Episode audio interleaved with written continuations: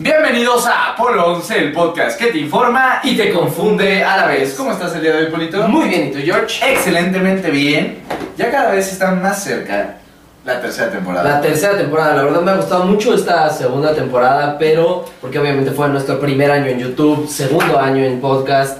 Y la verdad, la tercera temporada, y digo, no es por meter hype, a lo mejor todo el mundo dice eso, que cuando viene algo nuevo es mejor, pero realmente va a estar mucho mejor la tercera temporada, vamos Todo a lo cambiar nuevo es mejor. Entre comillas, ¿no? Hay cosas que no, pero Exacto. en general se puede decir que todo lo nuevo es mejor. Entonces, hoy empieza la cuenta regresiva de la tercera temporada. Entonces, estén atentos a nuestras redes sociales, arroba apolo11.fm. Y bueno, el día de hoy, Polito, vamos a hablar de la Primera Guerra Mundial. La Primera Guerra Mundial, pero no la vamos a hablar como siempre lo han escuchado de eh, la Chiduque y que la Triple Entente y la Triple Alianza. No vamos a hablar de esas cosas. Hoy vamos a hablar sobre datos curiosos que no sabían de la Primera Guerra Mundial. Exactamente, porque no se habla mucho de esta guerra. Es la gran guerra, es la que empezó con las guerras. Se decía que era el fin de las guerras.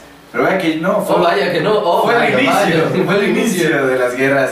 Porque se dieron cuenta que podían meter dinerito a, pues, matar. Y ese matar significa conquistar. Conquistar significa más, Más dinero. capital. Sí. Entonces, eh, bueno, hablemos sobre los 10 datos que no sabías de la Primera Guerra Mundial. Claro. ¿Comencemos? Comencemos. Comencemos.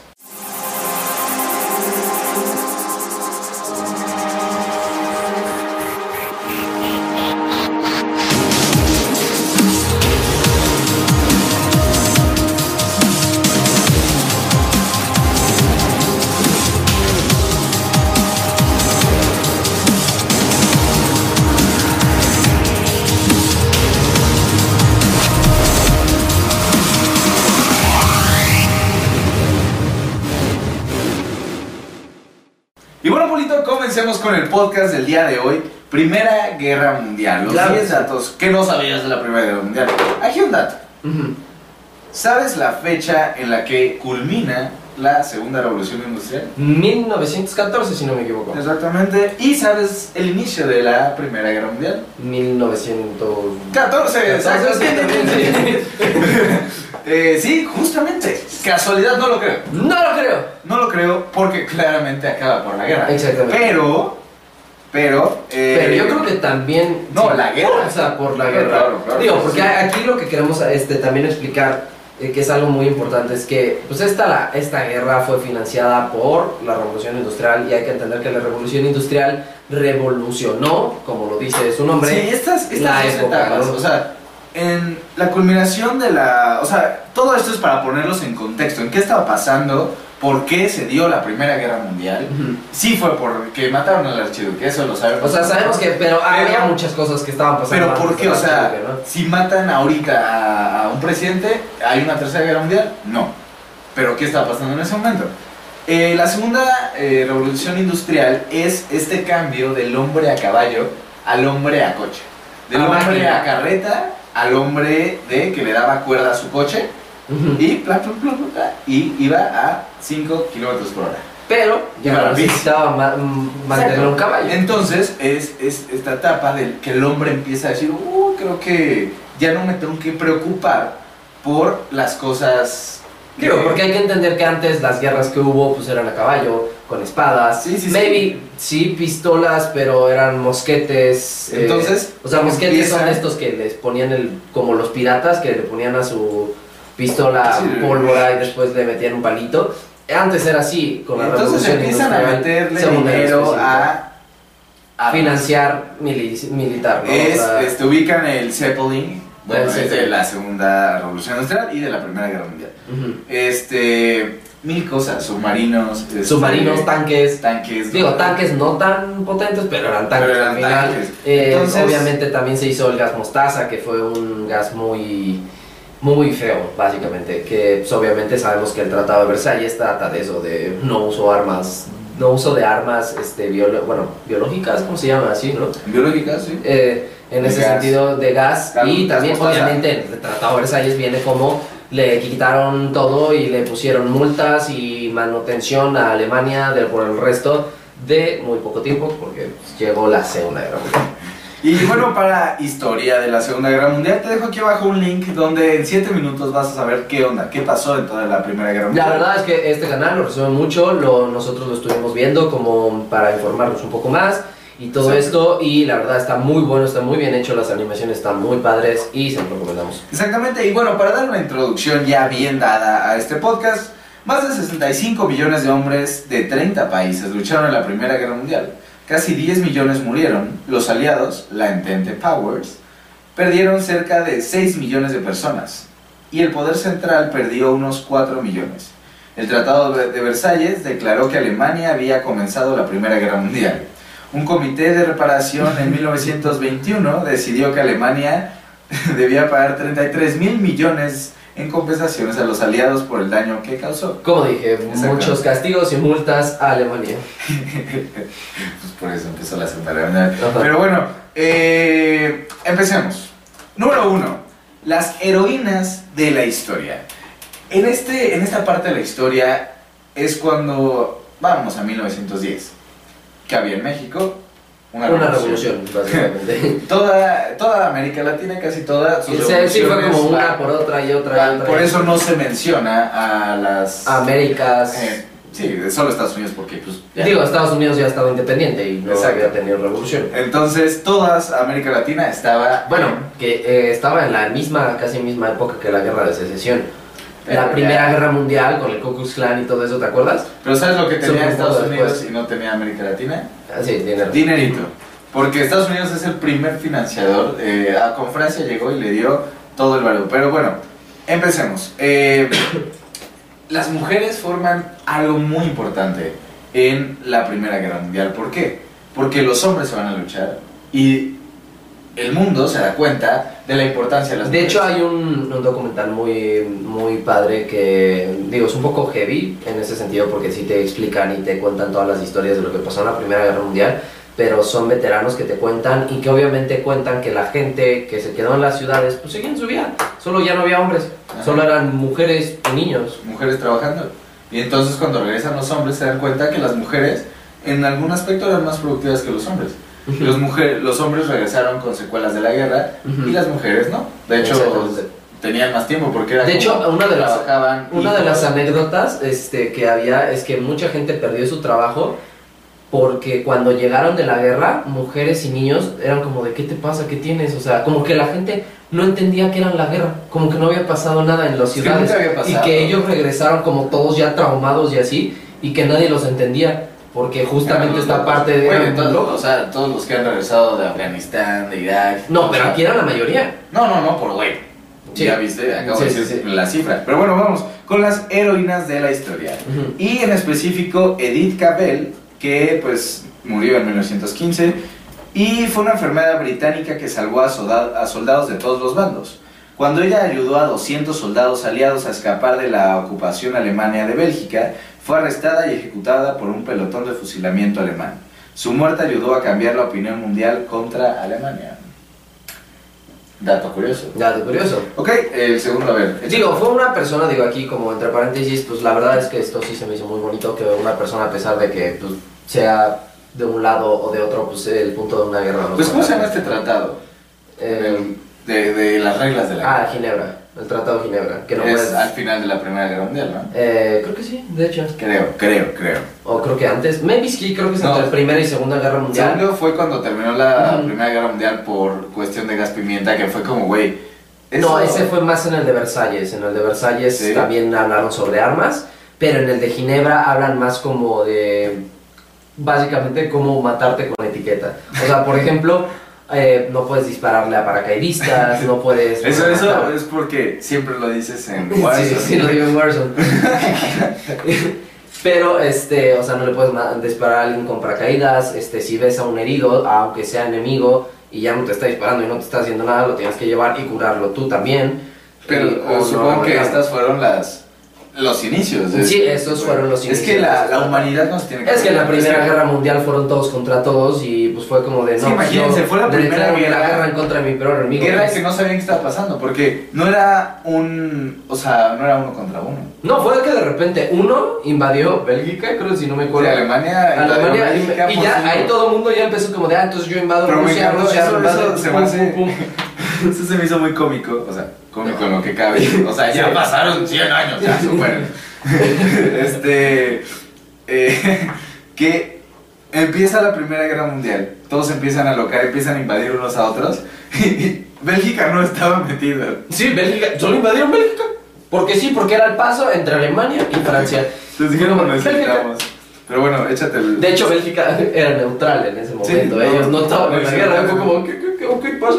Pero bueno, básicamente, eh, también surgen avances médicos. Los avances médicos que... No. Ah, perdónenme. Este, el número dos es el sistema de códigos. Eh, los alemanes eran expertos en, inter- en interceptar y de- decodificar los códigos aliados.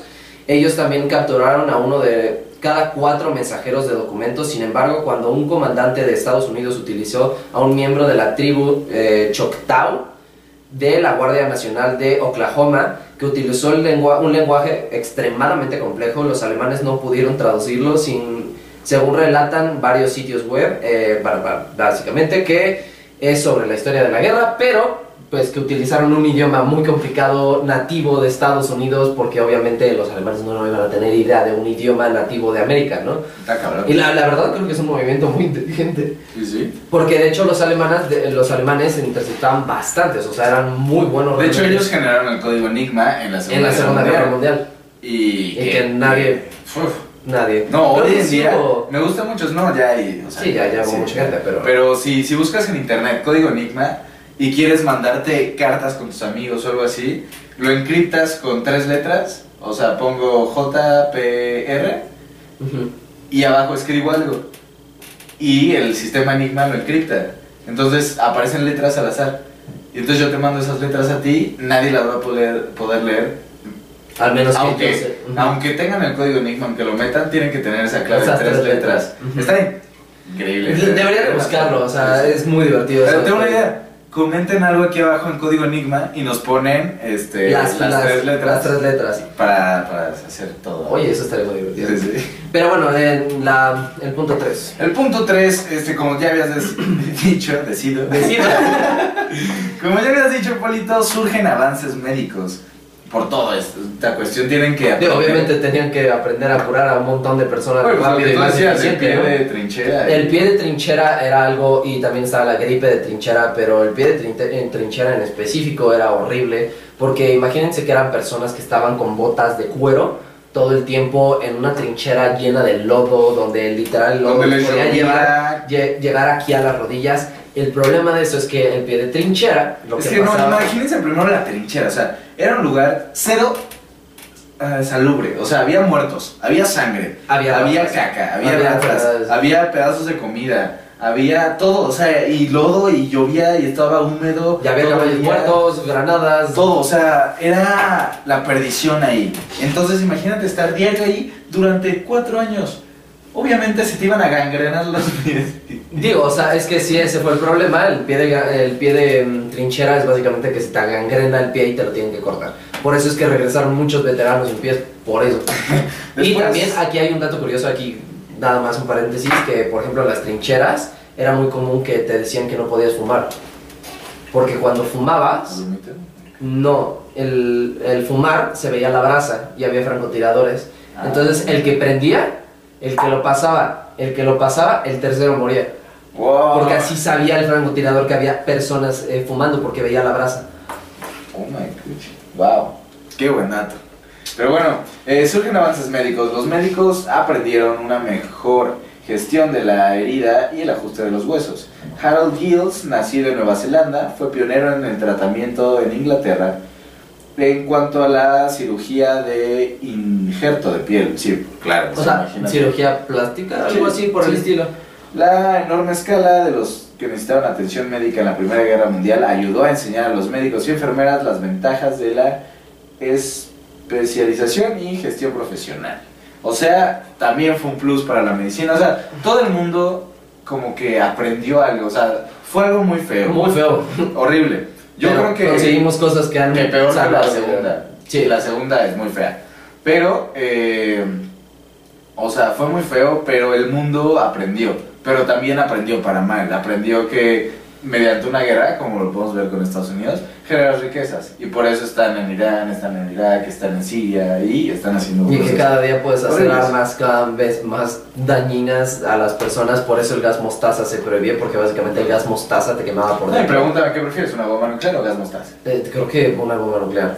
Porque una bomba nuclear no sufres tanto, si Bueno, soy sincero. Y a ver, la 4.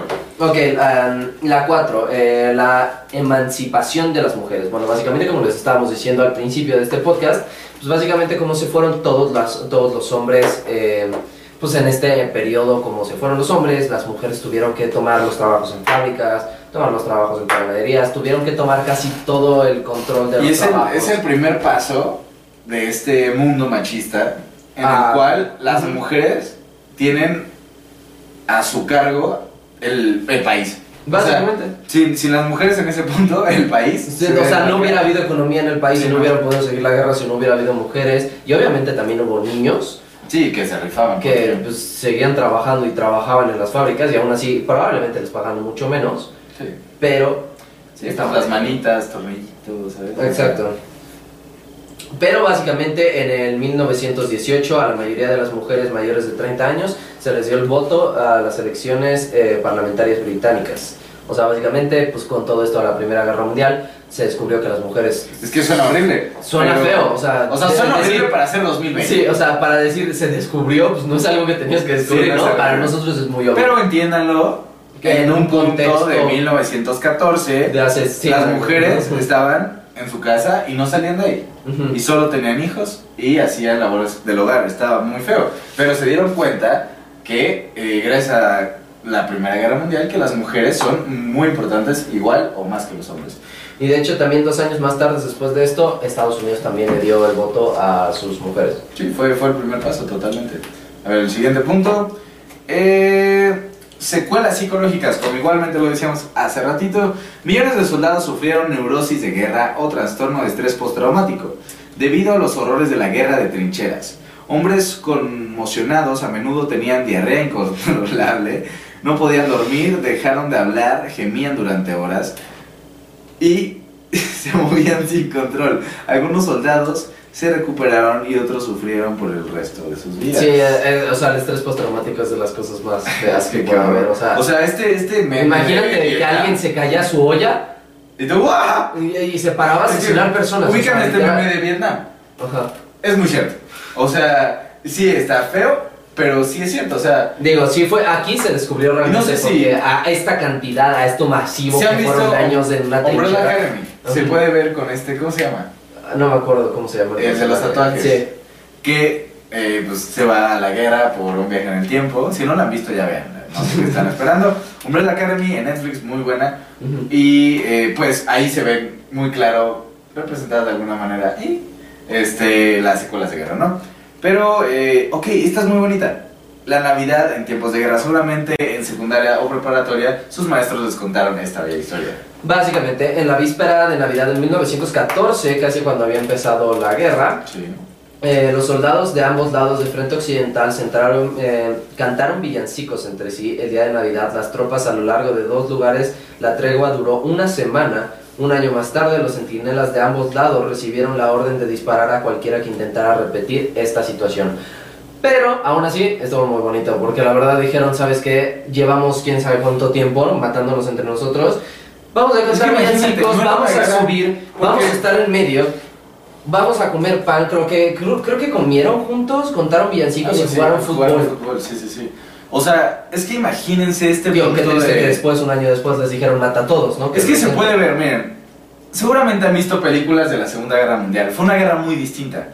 Eh, era Fue guerra más estratégica. Sí, sí, sí. Es mandar un Digo, porque ya no había trincheras porque la tecnología de la Primera a la Segunda Guerra Mundial, en la Segunda Guerra Mundial ya tenían tanques, pero tanques muy bien hechos. Sí, ya no Entonces, pues pa- pasabas encima de las De trincheras. hecho, y no sé si han visto la película, creo que se llama 1914, Ujú. el año que empezó la Primera Guerra Mundial, y relata la historia de un soldado en la Primera Guerra Mundial.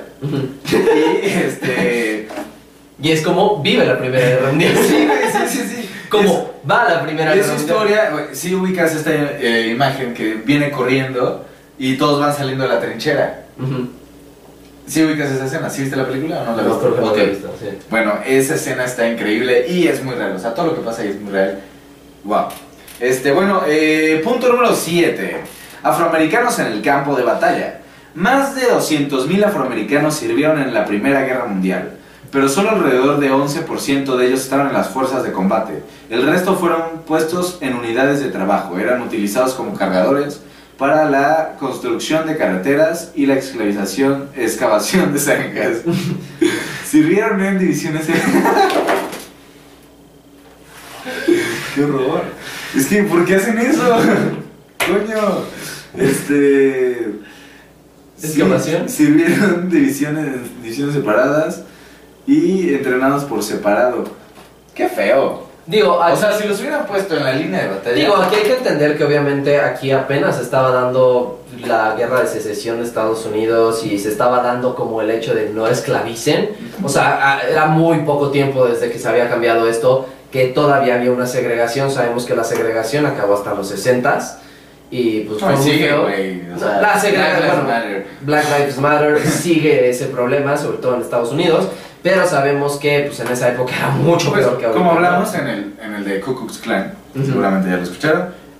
Güey, está de la vez, o sea. Sí, o sea, no está bien. Ese punto racista. Pero el chiste es que, digo, aquí les recomiendo Sí, mucho. no sé una- por qué lo tomas. si, quieren, si quieren entender un poquito más la situación y de esto del estrés postraumático y de cómo se vivió después, hay una serie muy buena que les recomiendo, es buenísima, que se llama Peaky Blinders. Peaky Blinders está en Netflix, trata justamente después de la Segunda Revolución Industrial, después de la Primera Guerra Mundial, cómo regresa una banda de ingleses como una pandilla de un pueblo y cómo van subiendo, pero todos son veteranos de la guerra.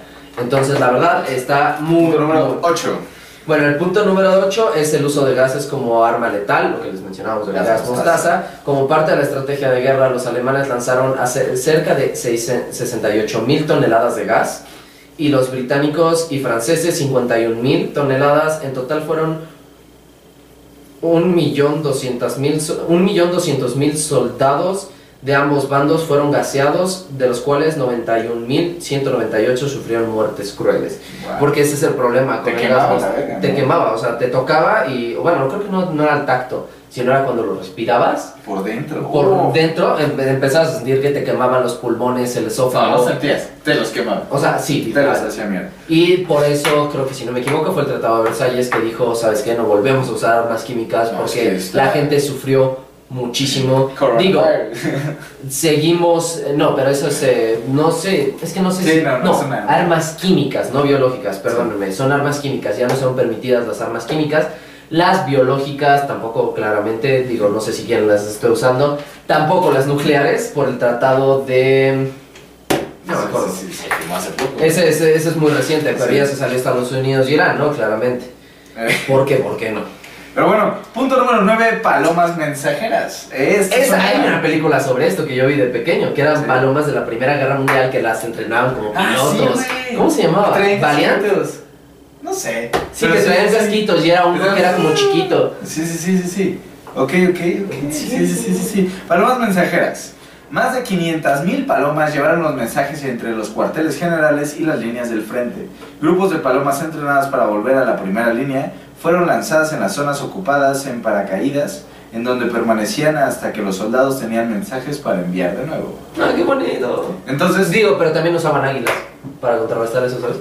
Porque Sí, las águilas las volaban y se comían a la paloma y cuando bajaban con la paloma le quitaban la cartita y era como, ah, ¿qué pasó? Ok, y el punto número 10, que este es. Y este yo creo que sí es un dato curioso, curioso. Yo nunca había, o sea, había escuchado lo demás. Este no. Este no, en específico el eh, punto Hello número Girls. 10 es el fenómeno de las Hello Girls. Las Hello Girls eran mujeres estadounidenses que sirvieron como operadoras de telefonía para las fuerzas de Pershing en Europa. Este, las mujeres hablaban con fluidez en francés e inglés y fueron especialmente entrenadas por la American Telephone and Telegraph Company. En el año de 1979, el ejército de los Estados Unidos finalmente dio medallas de guerra y beneficio de veteranos a la época, eh, a las pocas Hello Girls que todavía estaban vivas. Digo, eh, la verdad es que esto sí se me hizo muy curioso. Digo, les dieron un, una medalla y Muchos, todo. o sea, y 50 años beneficios de veteranos 50 años después de la guerra, pues es como damos muchas gracias, ¿no? O sea, que, Sí, fueron las primeras mujeres que sirvieron en la guerra. o sea, básicamente lo que hacían era como interconectar, eh, no sé si los recuerdan, yo creo que alguien ha visto esa imagen de las operadoras que Sí, estaban sí, sí. quitando, poniendo cables por todos lados, esas eran las Hello Girls. Exactamente. Y pues empiezan, es el primer trabajo para una mujer en la guerra, o sea, enfermera. En y, guerra. este, Y este, aparte como comunicación de guerra. Exactamente. Entonces, pues es todo. Espero que les haya gustado estos 10 puntos, 10 curiosidades sobre la Primera Guerra Mundial. Eh, y pues yo creo que también es una gran guerra, literalmente.